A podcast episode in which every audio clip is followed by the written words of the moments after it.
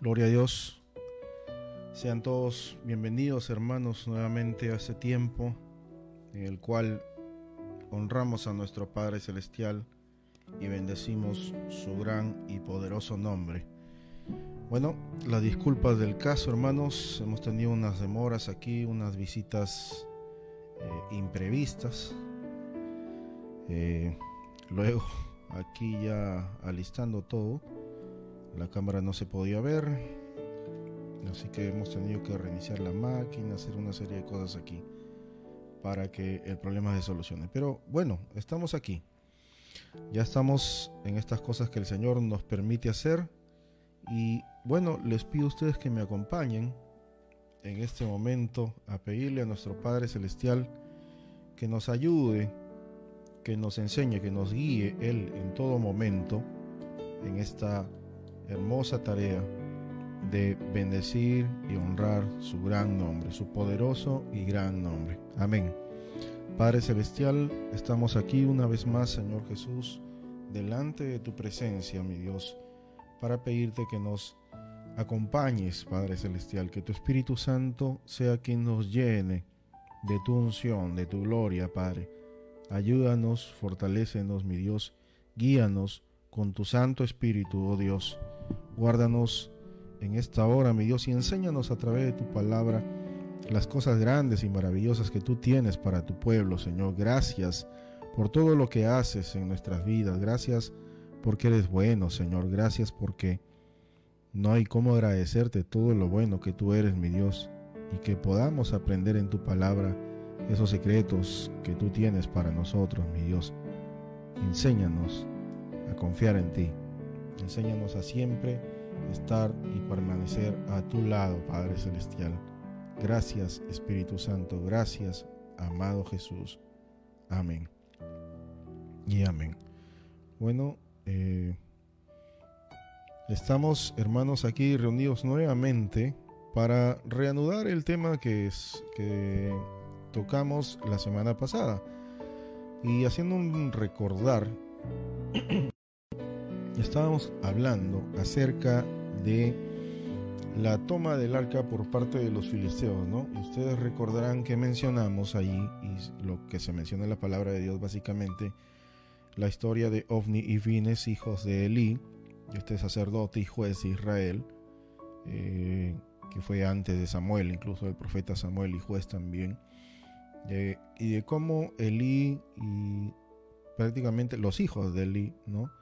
Hicieron cosas que desagradaron al Señor, lo cual conllevó a una serie de sucesos luego en los cuales eh, los filisteos establecen batalla contra Israel y se llevan el arca del Señor. Bien, esa serie de sucesos y también actos que no agradaron al Señor conllevaron a una situación crítica en el pueblo de Dios, ¿no? Y son cosas que nosotros tenemos que tenerlas en cuenta y aprender de ellas. Amén. Así que ahora vamos a continuar con una segunda parte de esto porque yo estoy bastante interesado en tocar un aspecto de esta historia que es muy bueno para nosotros, hermanos. ahora vamos a centrarnos en el libro de Primera de Samuel capítulo 5, donde la historia se nos complementa. La historia se nos vuelve a presentar aquí la continuación de la toma del arca, ¿no? Entonces ahora quisiera que vayamos al 1 Samuel capítulo 5. Perdón. Y allí nos dice la palabra de Dios una serie de sucesos y de cosas que empezaron a suceder en el pueblo de los filisteos, dado que se llevaron el arca del Señor. Bien, dice la palabra de Dios, cuando los filisteos capturaron el arca de Dios, la llevaron desde ben a Asdod, tomaron los filisteos el arca de Dios, la metieron en casa de Dagón y la pusieron junto a Dagón. Aquí sucede que Dagón fue encontrado caído ese primer día. Lo vuelven a levantar a Dagón, lo ponen en su posición y al otro día lo encuentran prácticamente decapitado, con la cabeza cortada y las manos también. Solo le quedaba el tronco a Dagón. Así que ya vemos nosotros lo que mencionamos la vez pasada, ¿no? Dios no necesita, hermanos, de, ¿cómo, decirlo? Dios no depende de nadie. Él, él es todopoderoso. Amén.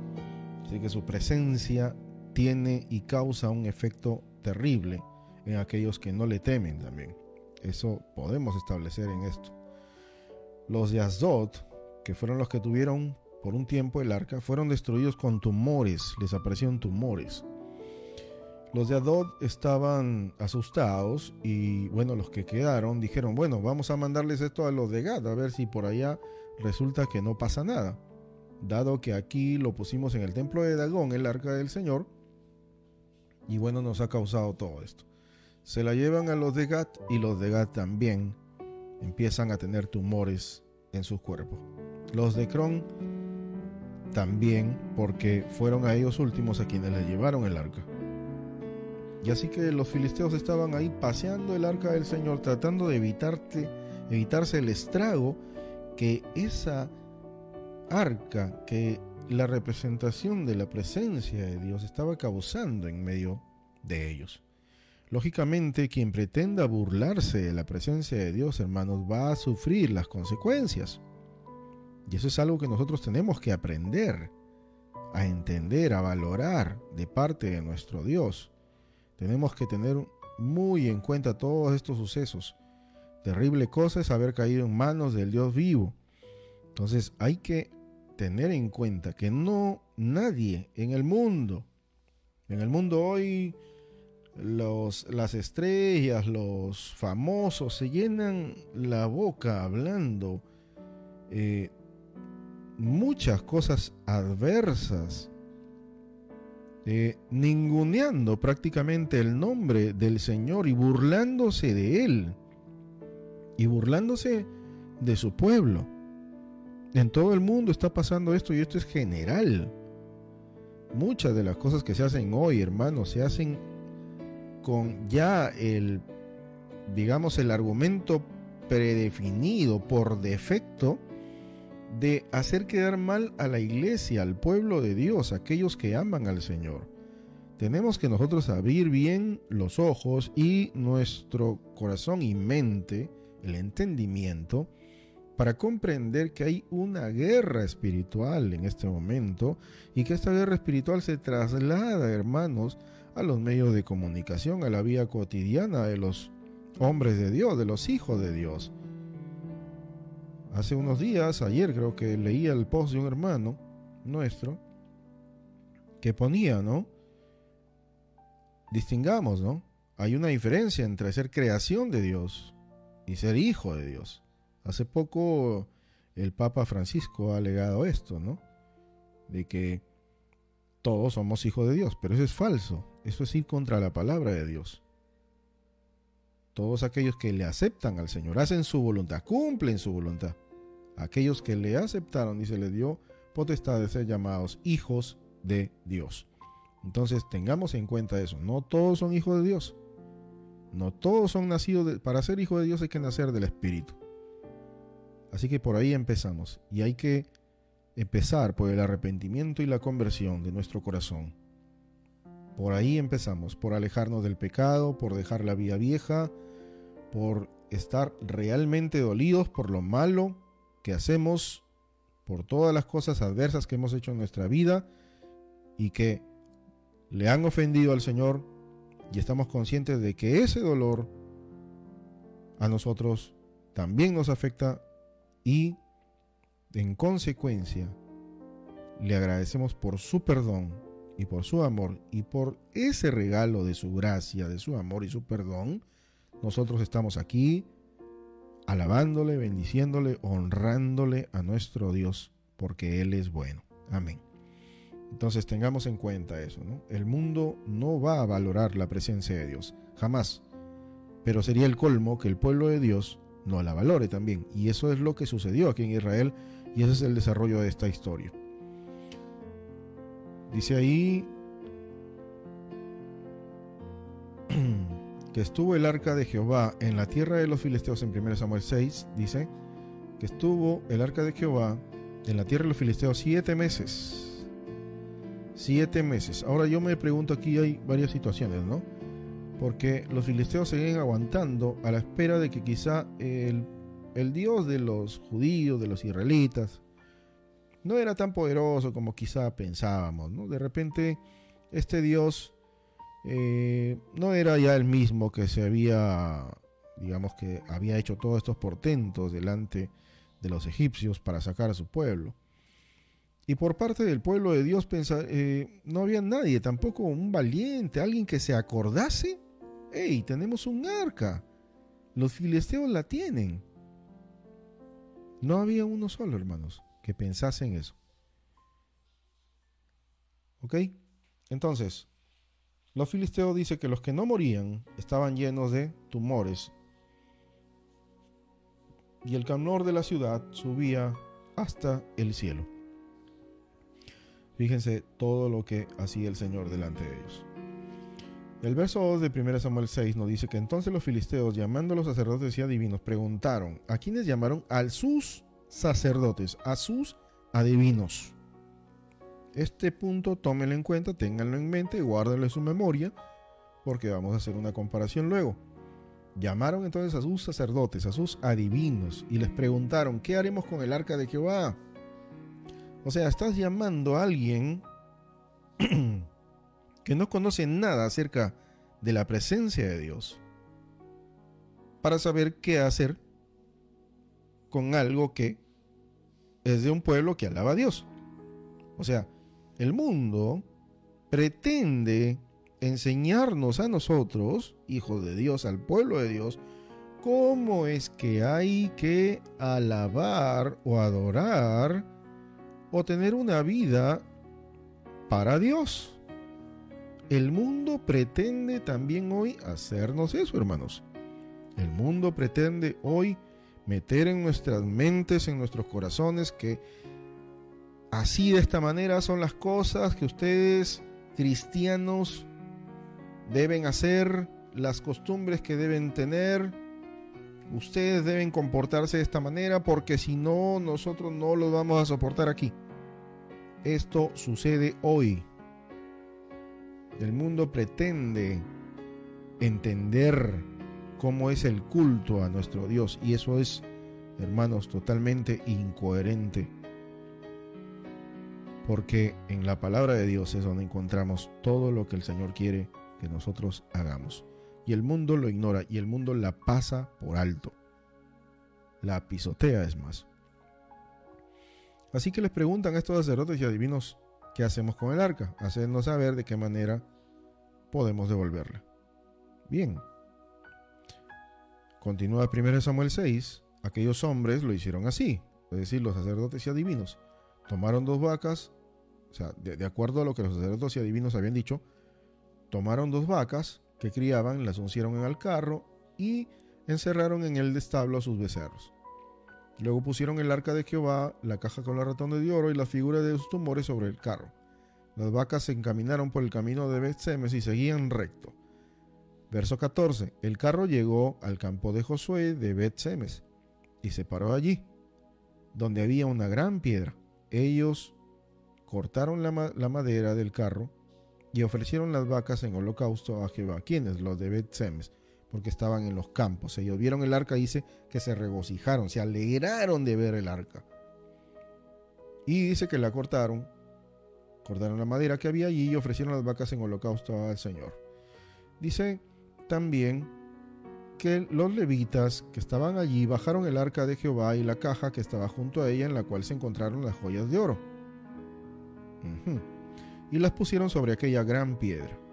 Los hombres de Betsemes sacrificaron holocaustos y dedicaron sacrificios a Jehová en aquel día.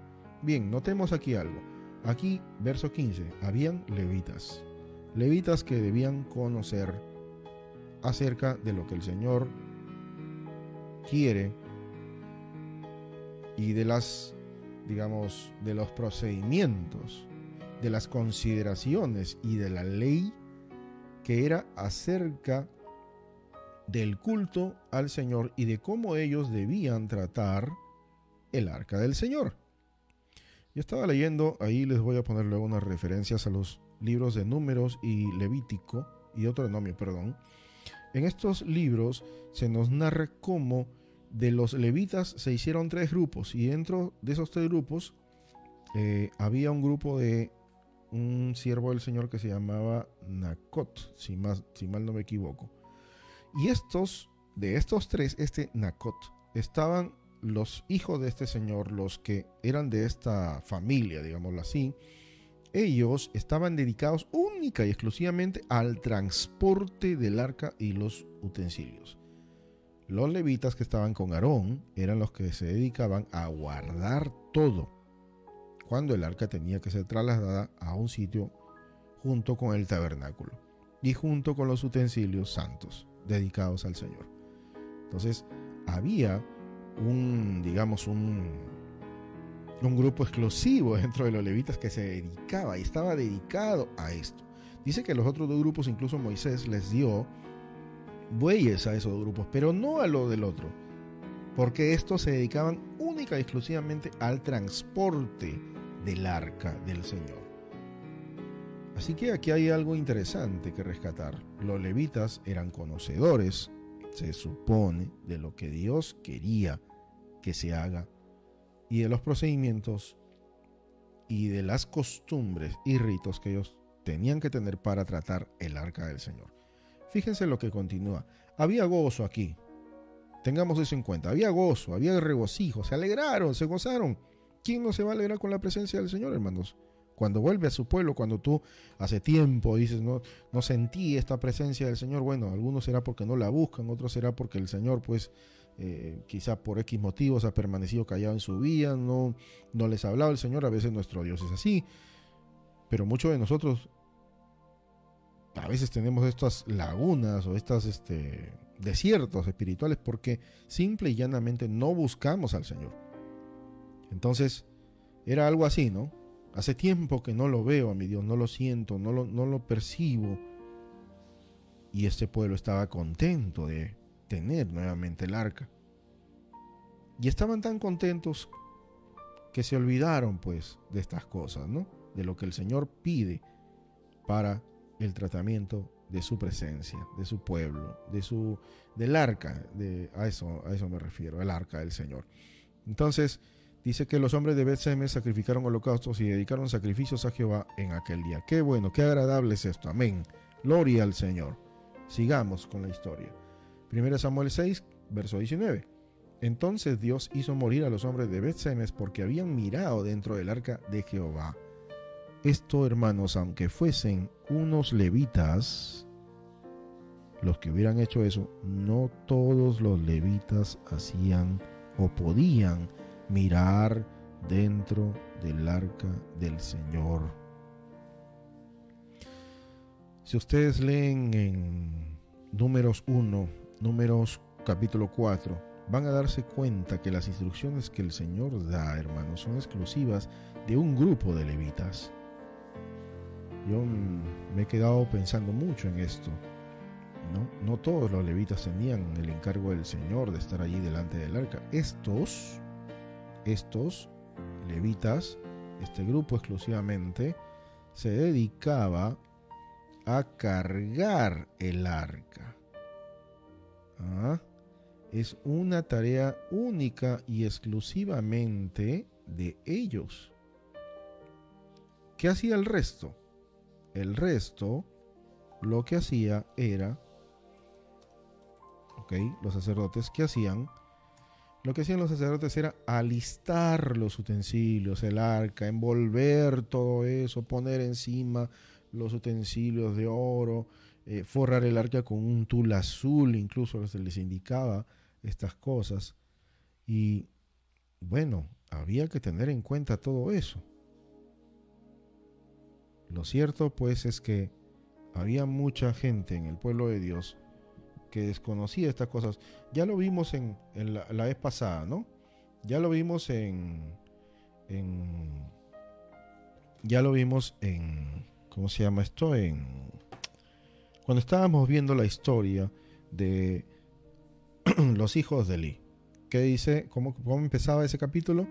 Dice que los hijos de Lee eran hombres que no conocían al Señor no les interesó en lo más mínimo el conocimiento de el Señor. Amén. Así que ahí pues fallaban ellos, fallaban tremendamente.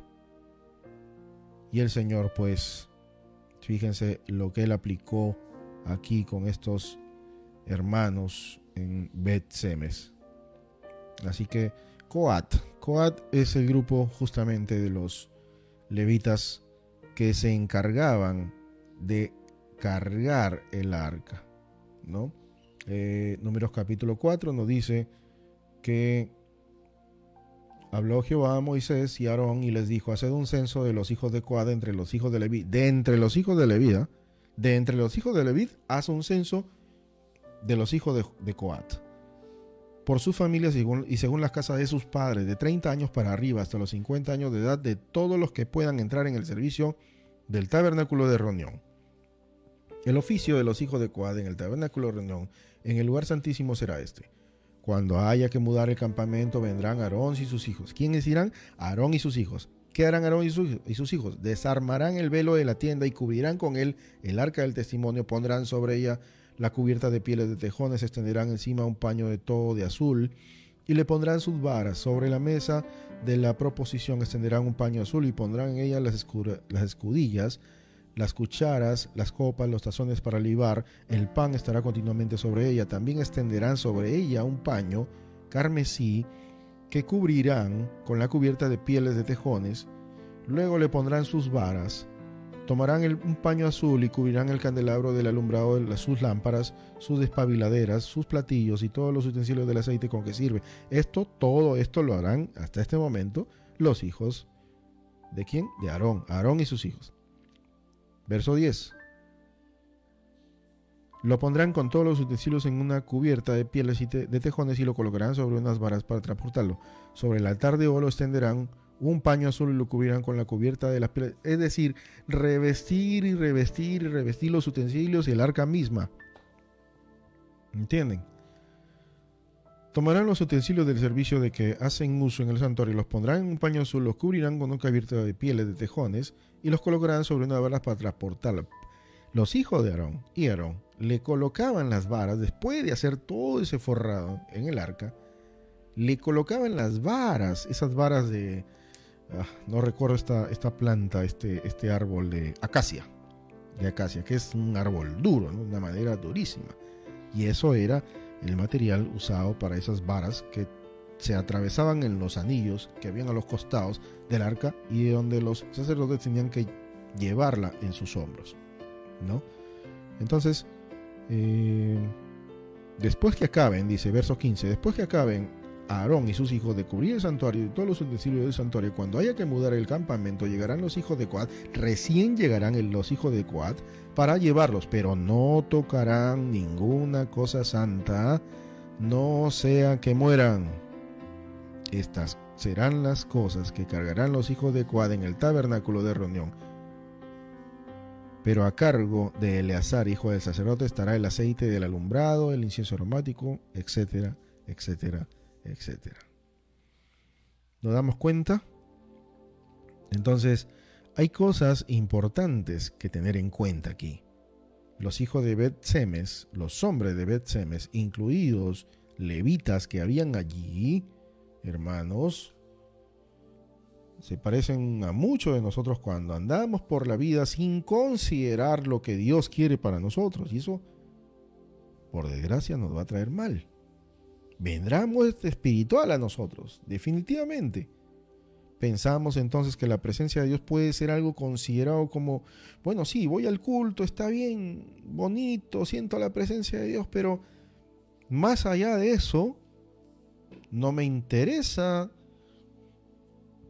cumplir con lo que Dios, o conocer siquiera lo que Dios quiere de mi vida, ¿no? Me contento con un culto, me contento con oír la predicación, con cantar bonitos signos y alabanzas a nuestro Dios, pero me quedo con esa sola área de mi vida cubierta. Y ya pienso que con eso tengo la presencia de Dios perenne, constante en mi vida. Y no puede ser así. Yo tengo que entender, hermanos, qué es el mensaje que el Señor me quiere dar a través de esto. Tengo que tener cuidado con las cosas del Señor. Y ojo, estamos hablando de que estos hombres eran levitas de la tribu de Leví, pero no todos de la tribu de Leví se dedicaban a esto, a cargar el arca del Señor, y no todos podían estar delante de la presencia de esa arca del Señor que estaba en el lugar santísimo. Consideraciones, conocimiento del Señor, es lo que el Señor pide a su pueblo. Porque habían, dice, mirado dentro del arca de Jehová, hizo morir a cincuenta mil setenta hombres del pueblo. Y lloró el pueblo porque Jehová lo había herido con una gran mortandad, con una mortandad tan grande. Los de me dijeron, ¿quién podrá estar delante de Jehová, el Dios Santo? Y aquí viene otra situación. Porque muchos de nosotros actuamos así. Como sabemos que el predicar, por ejemplo, o la profecía, o el don que tú tengas, lo que sea, que ejerces en la, en la iglesia, trae una responsabilidad. El tener la presencia de Dios trae una responsabilidad. Entonces, por esta razón, muchos, muchos en el pueblo de Dios evitan, huyen, esquivan la responsabilidad que conlleva el tener la presencia de Dios en sus vidas. Prefieren muchos llevar una vida secreta. Prefieren muchos que mejor ni nos vean, mejor no estar en el pedestal, mejor no estar a la vista de todos porque no vaya a ser que lo que yo hago esté al descubierto y esté expuesto. No me convierta yo en una carta abierta para los hombres, como decía Pablo, ¿no? Muchos temen esto, temen la responsabilidad que conlleva el tener la presencia de Dios. La esquivan, se hacen los locos, no quieren saber nada de ella. Hermano, ora tú. El Señor a ti te escucha. Y a ti, hermano, también el Señor te escucha. Elías dice la palabra de Dios que era un hombre lleno de pasiones, como cualquier mortal, y dice que oró y el Señor mandó lluvia. En un tiempo en que no había lluvia. Entonces, no seamos, hermanos, ignorantes de estas cosas. No nos hagamos los locos. Ya no es tiempo de hacernos los locos. No es tiempo de dejar a nuestro Dios a un lado. No es tiempo de dejar ignorando a nuestro Dios. Ignorando su presencia como que si fuese cualquier cosa. Eso es grave. Y de repente el Señor, de tanto que Israel hizo esto, dijo por medio de sus profetas, llamaré pueblo mío al que no era mi pueblo. Yo te pregunto, hermano, ¿tú quieres eso? ¿Tú quieres que el Señor te deseche? ¿Queremos que el Señor nos haga a un lado? ¿Nos quite de delante de Él?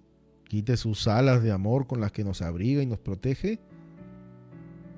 Si no queremos eso, pues no ignoremos. Dejemos nuestra ignorancia. Busquemos su presencia, busquemos la palabra de Dios. No nos hagamos los locos, estemos al servicio del Señor. Por favor, hermanos, iglesia, levántate, despierta. Ya no es hora de continuar durmiendo, ya no es momento de estar a la expectativa de lo que haga el pastor, de lo que haga el diácono, de lo que de la transmisión que va a haber, no. Tienes que luchar por tu vida, tú, por tu familia, por tu hogar, por tus hijos, por ti mismo, por tus vecinos, por los compañeros de trabajo, de estudios. Este mundo se va a perder. Y hay aquel, hermanos, que pone su mirada en las cosas de este mundo y no está mirando a la ciudad celestial que el Señor ha prometido que nos va a dar. Así que tengamos mucho cuidado con esto. Así que ellos dicen, bueno, ¿quién podrá estar delante de Jehová el Dios Santo? Ah, el Dios Santo. Este Dios es, exige mucho, exige demasiado Yo no puedo lograr un nivel de santidad como el que Él quiere. Y nos engañamos con eso. Nos engañamos. ¿A quién le enviaremos nosotros? Y siempre el ser humano buscando deshacerse de esa responsabilidad. Entonces enviaron mensajeros a, los habitantes de Kiriat Jearín diciendo, los filisteos han devuelto el arca de Jehová, descended pues y lleváosla. O sea, te paso a ti, hermano, de taquito la responsabilidad. Yo estoy tranquilo acá con mi familia, mi trabajo remoto. Yo no le hago daño a nadie. No me metan a ustedes en sus asuntos. Ustedes vean los problemas de la iglesia. Yo si quieres ofrendo, hermano, y listo. Con eso pagas los gastos de la iglesia, ayudan unos, cuantos hermanitos. Y ya, pues hermano, este, yo, yo puedo ayudarte con las ofrendas. Yo te, yo ofrendo algo y vas a ver cómo, ya con eso los ayudo, pues, ¿no? ¿Y qué de la vida espiritual? ¿Y qué de la obra del Señor? Levantar las manos caídas, las rodillas paralizadas, decirle al justo. ¿Qué hacemos con eso? Dios anhela, hermanos, que su pueblo se acerque a Él. Israel por testarudo, por terco, por necio, hermanos, por renegar, por hablar mal de su Dios. No pasó ninguno de ellos, sino los que tenían hasta los 20 años y 100 llegaron a conocer la tierra prometida. 40 años fue la imposición del Señor sobre aquellos que se rebelaron contra Él. 40 años hasta que desapareciera esa generación que había salido de Egipto y que tenía un mal corazón para el Señor. Hay cosas que son terribles, hermanos, delante de nuestro Dios. Primero Samuel capítulo 7. Vinieron de los de Kiriat Jearim. Estos sí vinieron con ganas. ¿Ah? Porque siempre Dios tiene un remanente. Siempre será así. Siempre habrá alguien que saque la cara por el Señor. Amén. Y gocémonos por eso. Alegrémonos de que sea así. Nuestro Dios es fiel. Amén. Se llevaron el arca de Jehová. Encantados ellos se la llevaron. ¿no? Y la pusieron en casa de Abinadab. Situada en el collado. O sea que encima tuvieron que cargarla cuesta arriba. Y es que tener la presencia de Dios, hermanos, exige un costo. Y santificaron a Eleazar, su hijo, para que guardara el arca de Jehová. Desde el día en que llegó el arca a Kiriat Jearim, pasaron muchos días. Tome nota, 20 años dice la palabra de Dios. 20 años. Y toda la casa de Israel suspiraba por Jehová. O sea, había un pueblo estaba sediento. Había una iglesia que anhelaba oír su voz, anhelaba estar en su presencia, anhelaba ir a adorarle. Pero ni un valiente, hermanos. Nadie se atrevía a darle lugar al arca del Señor que le correspondía. Veinte años. Habló entonces Samuel a toda la casa de Israel diciendo, si de todo vuestro corazón os volvéis a Jehová, quitad entre vosotros los dioses ajenos y a Astarot, dedicad vuestro corazón a Jehová y servidle, y él os librará de manos de los filisteos. Y así lo hicieron. Gloria a Dios porque lo hicieron. Obedecieron la voz de Samuel, la voz del Señor, y el Señor los libró de los filisteos. Bien, continuamos en esta historia. Vamos a tratar de acelerar un poco. Y entra entonces el rey, David en escena.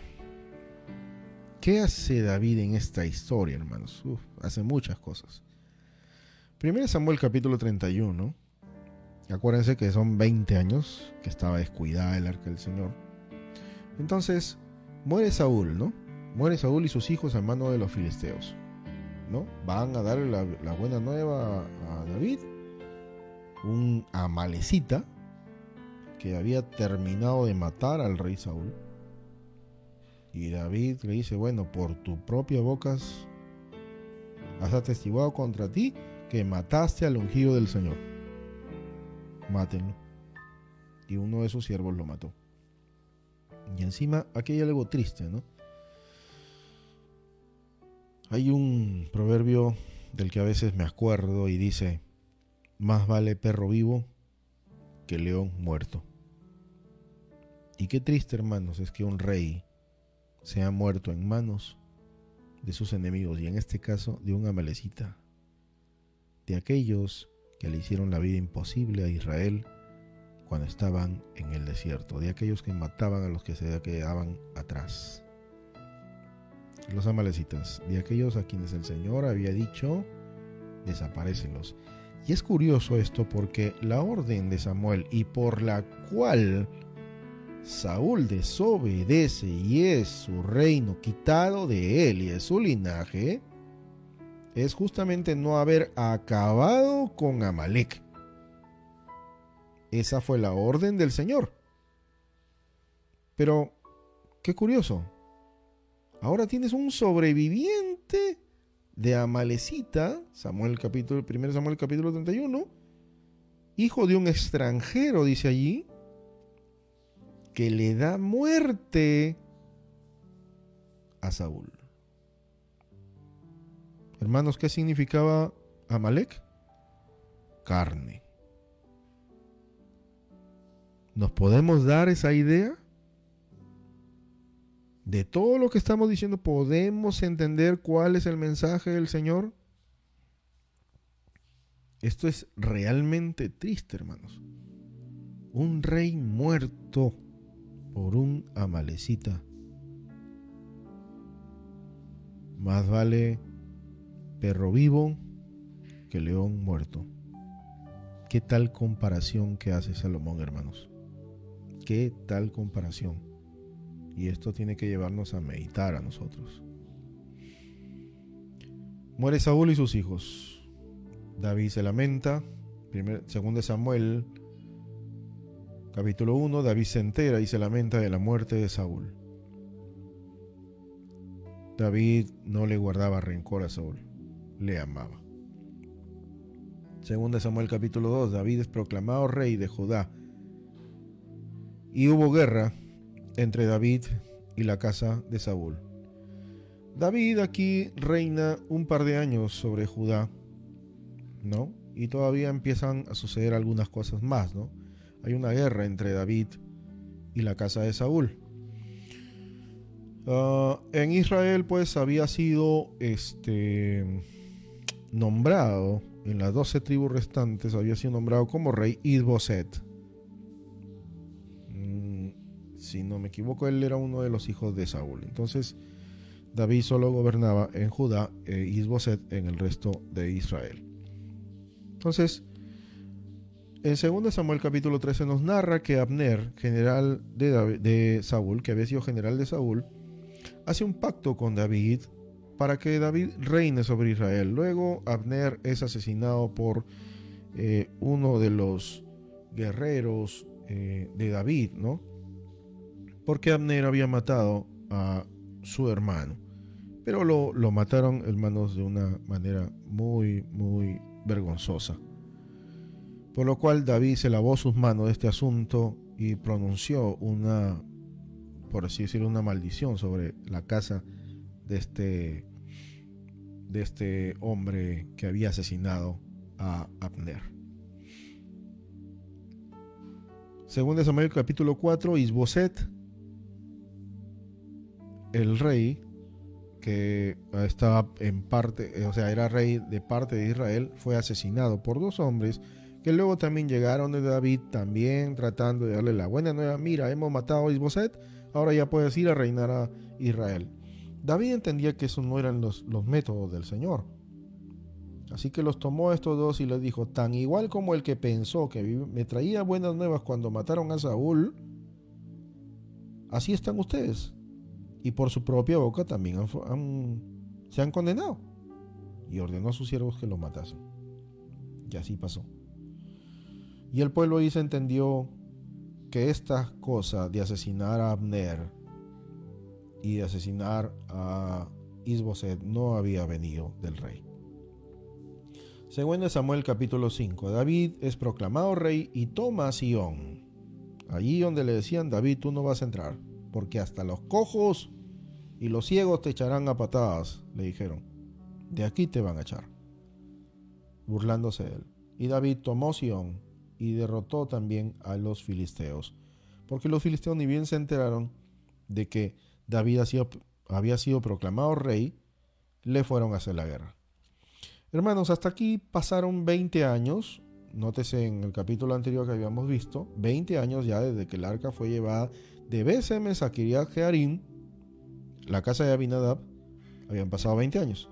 Más dos años de reinado de Saúl. ¿Ok?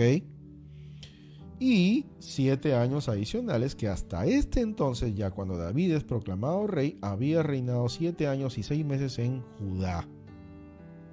Así que en total, el arca del Señor estuvo olvidada. ¿Ok?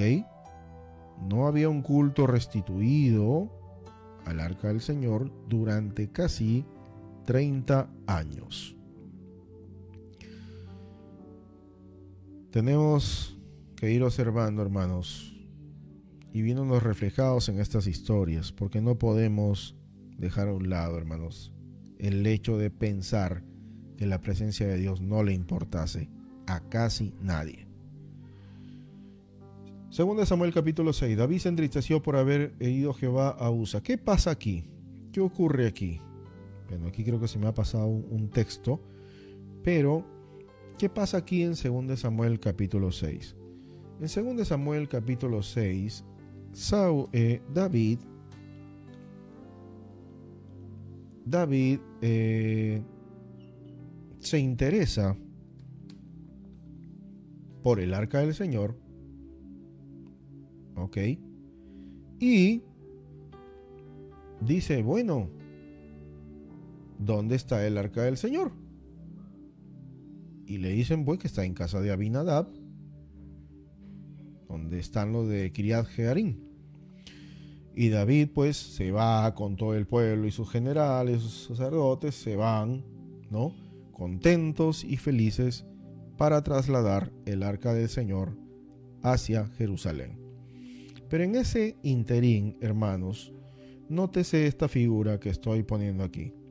El arca del Señor estaba siendo llevada ¿Por quiénes? Por los bueyes. O sea, tan igual como los filisteos trasladaron el arca del Señor, así también, en esa forma, bajo esos términos y procedimientos, los del pueblo de Dios y los levitas, y David incluido, se pasaron por encima de lo que el Señor establecía en su ley. Números capítulo 1, capítulo 4. Y aquí hay que tener en cuenta todas esas cosas. Porque, fíjense, estaban encima, o sea, estaba encima de un carro y estaba siendo llevada por los bueyes. Y el arca se tambaleaba. Y entonces Usa que era uno de los levitas, ¿ok? No nos dice la palabra de Dios si era de lo de Coat, pero aunque no lo hubiera sido, miren lo que pasa. David se entristeció por haber herido Jehová a Usa y fue llamado aquel lugar Pérez Usa hasta el día de hoy. ¿Por qué? Porque ni bien tocó el arca del Señor, dado que se movía y parecía que se iba a caer, la sostuvo y murió. Y entonces dice, y temiendo David aquel día a Jehová, dijo, ¿cómo ha de entrar en mi casa el arca de Jehová otra vez la actitud como la de los hombres de Bet-Semes? ¿Quién podrá estar delante de Jehová, delante del arca de Jehová, el Dios Santo? Ahora esta actitud la tiene David. Y David va a tener que entrar en un proceso, hermanos, en el cual Dado que su corazón era conforme a lo que el Señor quería, Él se dará cuenta luego de que es hermoso, es maravilloso vivir con la presencia de Dios. Fíjense De modo que David no quiso llevar a su casa a la ciudad de David el arca de Jehová, sino que la hizo llevar a casa de Obededón. Y esto era, digamos, le añadí un punto adicional, ¿no? Porque si, digamos, te lo decía alguien del pueblo, llévate el arca del Señor, bueno, quedaba en decisión tuya. Pero aquí te lo estaba indicando un rey. Y si era el rey el que te indicaba eso, tenías que llevártela. Y eso es lo que le pasó a Obededón. De modo que David no quiso llevar a su casa el arca, no quiso llevar a su casa a la ciudad de David el arca de Jehová, sino que la hizo llevar a la casa de Obed Edom el Geteo. Y estuvo el arca de Jehová en casa de Obed Edom el Geteo tres meses y bendijo Jehová a Obed Edom y a toda su casa. Qué hermoso, qué maravilloso, qué bueno es lo que tienen, lo que les pasa a los que andan con la presencia de Dios. Amén, aleluya. Fíjense ahora.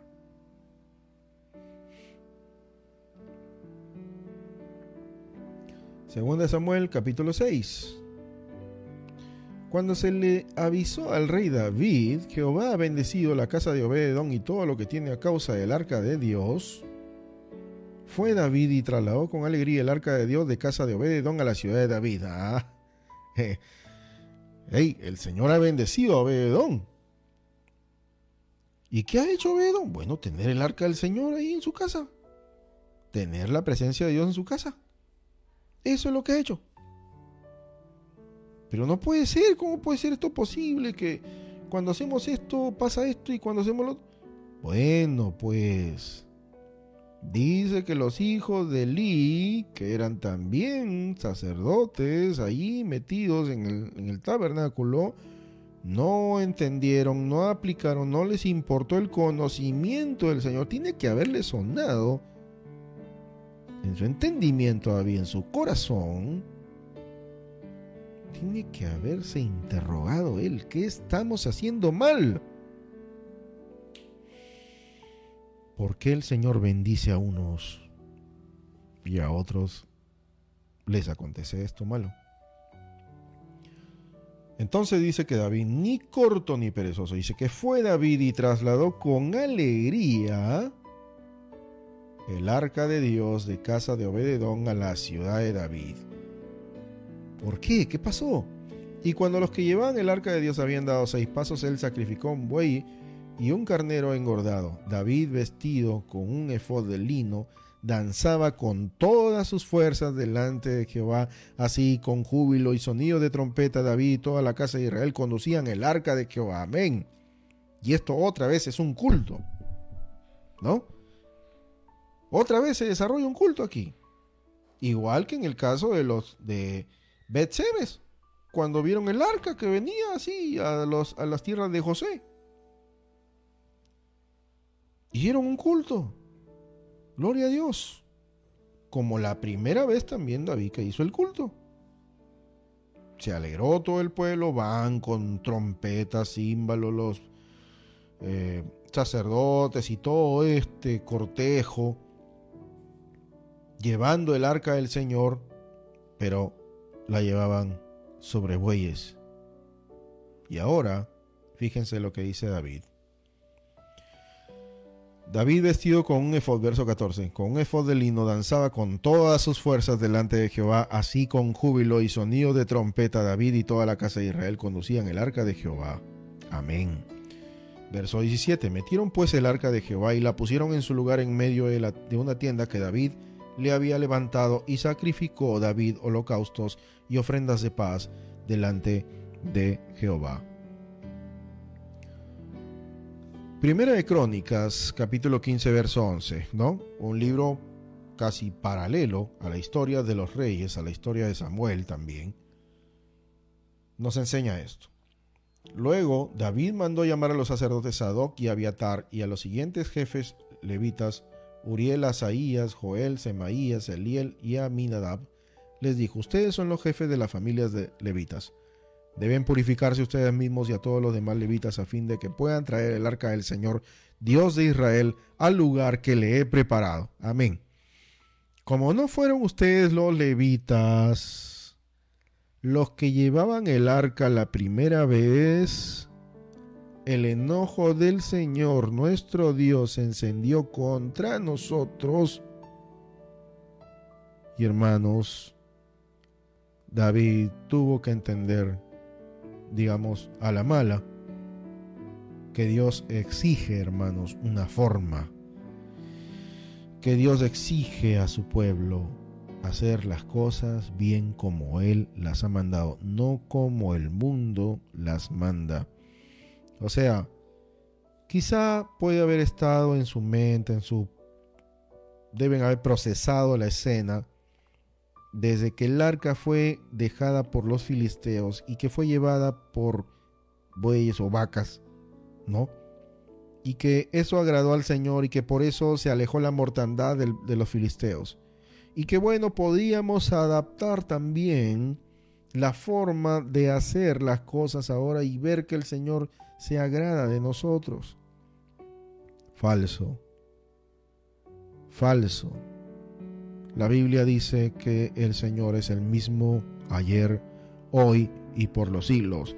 Nunca cambiará. No hay sombra de variación en Él. No es hijo de hombre para que se arrepienta de lo que ha dicho, de lo que ha establecido. Nuestro Dios es celoso, hermanos. Nuestro Dios anhela que no nos desviemos y más en este tiempo que está difícil que sigamos al pie de la letra su ley, que no abandonemos sus enseñanzas, que no nos apartemos hacia el pecado, que no nos vayamos al mundo, que conservemos su presencia, que no llevemos incluso el mundo a la iglesia. Olvídese usted de los globitos, del humito, de las luces. Bueno, esos son digamos, el relleno que el hombre le ha querido dar al culto, a la acción cultual en la iglesia, ¿no? Pero Dios no necesita esas cosas. Esas cosas para Él no tienen valor. Lo que vale, dice, y lo que Dios aprecia es la obediencia. Eso es lo que a Dios le importa, hermanos. Entonces David se percata de esto. Como usted, como no fueron ustedes los levitas los que David no echa la responsabilidad del asunto sobre los levitas. O sea, él reconoce, sí, identifica el problema, cuál fue el problema, pero él no se deshace de la responsabilidad. Y eso es lo que tú y yo tenemos que hacer hoy si es que estamos alejados de la presencia de Dios. Reconocer nuestra grave, nuestro grave error, nuestro grave proceder en cuanto a esto y pedirle perdón al Señor y ponernos a cuentas con Él. Como, como no fueron ustedes los levitas los que llevaban el arca la primera vez, el enojo del Señor nuestro Dios se encendió contra nosotros. No habíamos consultado a Dios acerca de cómo trasladarla de manera apropiada. Qué interesante esto. Números, ahí está, números capítulo 1, verso 51, números 4 y números 7 del 6 al 9 nos pueden aclarar un poco, ya.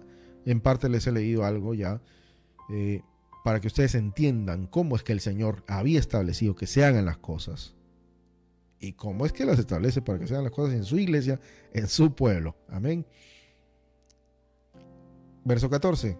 Así que los sacerdotes y los levitas se purificaron para poder trasladar el arca del Señor, Dios de Israel, a Jerusalén. Entonces los levitas llevaron el arca de Dios sobre los hombros con las varas para transportarla tal como el Señor le había indicado a Moisés. Hermoso, maravilloso. ¿Por qué, hermanos? Porque en la búsqueda de la presencia de Dios, Dios busca verdaderos adoradores en espíritu y en verdad. Dios no busca objetos. Dios busca que tú intervengas en el culto, tú intervengas en la oración, que tú te inmiscuyas en buscarle a Él, no que otro lo haga por ti. Tú y yo tenemos que protagonizar esa historia, hermanos, de nuestra búsqueda de la presencia de Dios. Continuamos ya para terminar. Primera Crónicas capítulo 15, verso 25. Luego David y los ancianos de Israel junto con los generales del ejército fueron a la casa de Obededón para trasladar el arca del pacto del Señor a Jerusalén con gran celebración.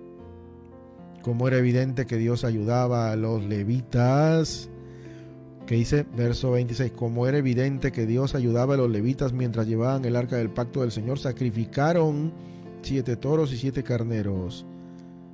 David estaba vestido con un manto de lino fino. Démonos cuenta aquí, cuando hacemos las cosas de manera apropiada, Dios nos ayuda. Dios nos da su aval. El Señor nos es un escudo alrededor nuestro, nuestra gloria, el que levanta nuestra cabeza, nos protege, nos cuida nuestro Dios, nos bendice, nos levanta, nos prospera, nos ayuda a seguir adelante. Hermanos, busquemos la presencia de Dios. No olvidemos que hay un Dios que está en los cielos, que ve todo, que lo observa todo, que está en todo lugar. Nuestro Dios quiere que nosotros vayamos presurosos a Él. Amén. David estaba vestido, verso 27, con un manto de lino fino, al igual que todos los levitas que cargaban el arca. Y eso es lo que tú tienes que tener, ser consciente. David no era de la tribu de Leví, pero estaba consciente de su rol, hermanos, de que él más que un rey era un sacerdote delante del pueblo.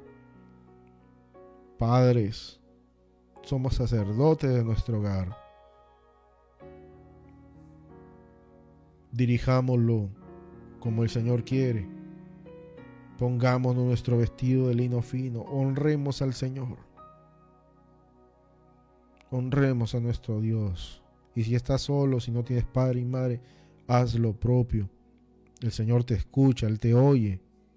Tú eres un sacerdote del Señor, que amado para publicar las virtudes de aquel que nos llamó de las tinieblas a su luz admirable.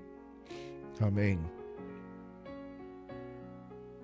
Al igual que todos los levitas, él estaba vestido así, que cargaban el arca y también los cantores y que Nanías, el director del coro, también David también llevaba puesta una vestidura sacerdotal. Amén. Porque tenemos que tener esa conciencia, hermanos. No solo él, él era un rey, estaba consciente que no solo él estaba ahí para mandar, para ejercer autoridad, para hacer el bien, no también estaba allí para dirigir al pueblo de Dios en su búsqueda de la presencia de Dios. Eso era lo que le agradaba al Señor. ¿Veamos esto en Saúl? No, no vemos esto en Saúl. No vemos esto en ningún otro héroe de la fe, hermanos, que estuvo antecediendo a esta situación, a la que conllevó la pérdida y la recuperación del arca. David Ciertamente era un hombre conforme al corazón del Señor, y el Señor eso es lo que vio en él y se agradó de él. Verso 28, así que todo Israel trasladó el arca del pacto del Señor entre gritos de alegría, toques de cuernos de carneros y trompetas, el estrépito de símbolos y la música de arpas y liras. Hermano, querido, hermano, que me escuchas, hermana que me escuchas, Dios quiere habitar en corazones dispuestos. Dios anhela alegrar tu vida con su presencia y que tú te goces y te alegres delante de Él. Busca al Señor, no te apartes de Él. Considera el conocimiento que debes tener acerca de la presencia de Dios. Muchos de nosotros nos olvidamos de que hay un Dios. Pensamos que los tiempos de hoy, bueno, se pueden vivir como, como sea, ¿no? Pero no, hermanos. Cristo viene pronto y Él anhela encontrar un pueblo, una novia santa, sin mancha, sin arruga, que busque su presencia, que busque siempre agradarle a Él. Mis hermanos, que el Señor me los bendiga. La hora se ha extendido un poco. Que mi Dios les guarde, les proteja, les cuide.